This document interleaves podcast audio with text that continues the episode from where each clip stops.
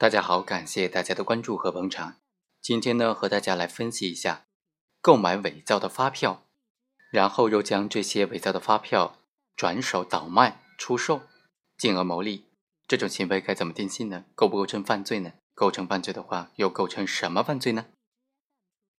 本案的主角林某以每本一百元的价格，先后由他本人或者他指使的陈某。帮助他向被告人曾某购买了伪造的增值税专用发票，总共是九十五本。这九十五本呢，就有两千三百七十五份。又共同的将购买的伪造专用发票呢，以每本一百二十元或者一百五十元的价格出售给其他人，收取的人民币是四千九百五十块钱。另外一名被告人连某呢，他共同购买了伪造的增值税专用发票。是九十三份，之后出售了十八份，收取了人民币四百三十二元。那对于本案这三个被告人的行为该怎么定性呢？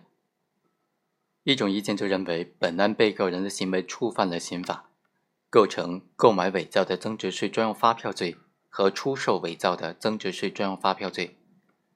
第二种意见认为，刑法当中规定的是非法购买增值税专用发票或者。购买伪造的增值税专用发票，又虚开或者出售的，才构成犯罪。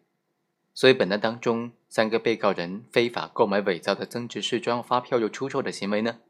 应当以出售伪造的增值税专用发票罪来定罪处罚。第三种意见就认为，刑法第二百零八条规定，非法购买伪造的增值税专用发票又全部出售的行为，只有全部出售了。才是构成犯罪的。对于本案三个被告人非法购买大量伪造的增值税专用发票，而只出售了少部分的，不完全适用这个法条的规定。对于他们因为出售数额特别巨大，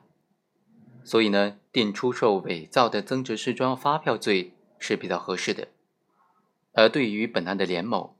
因为他出售的数额太少了，购买的份数也比较多，那么就应当构成是。购买伪造的增值税专用发票罪。综合来看呢，我们认为，首先要分析一下刑法第二百零八条的具体规定。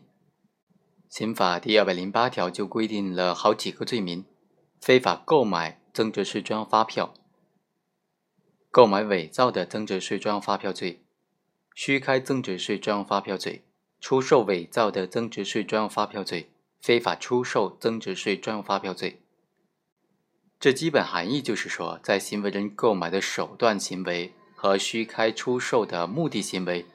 都单独成立犯罪，从而形成牵连犯的情况之下呢，应当以目的行为的罪名来定罪处罚。因为根据我国刑法典的规定，相对于手段行为构成犯罪来说，目的行为构成犯罪处罚是更重的。所以，对于行为人购买伪造的增值税专用发票又出售的行为呢？如果购买和出售伪造的增值税专用发票的行为都成立犯罪，那么就应当以出售伪造的增值税专用发票罪来定罪处罚了。只有购买伪造的增值税专用发票还没有出售，或者出售行为还没有达到追究刑事责任数额的标准的情况之下，考虑到犯罪行为的想象竞合和吸收关系，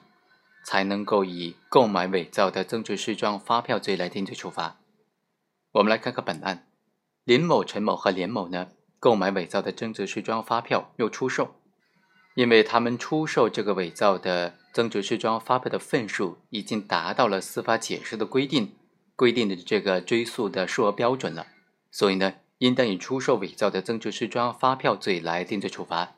当然，需要说明的是，以出售伪造的增值税专用发票罪来定罪处罚呢，它不会带来轻重犯罪的这种结果，因为啊。出售行为成立犯罪的情况之下，已经购买要出售，但是还没有出售的这些伪造的增值税专用发票呢，它的数额应当计入出售的犯罪数额，只不过可以视为犯罪未遂的数额，作为量刑情节进行考虑。好，以上就是本期的全部内容，我们下期再会。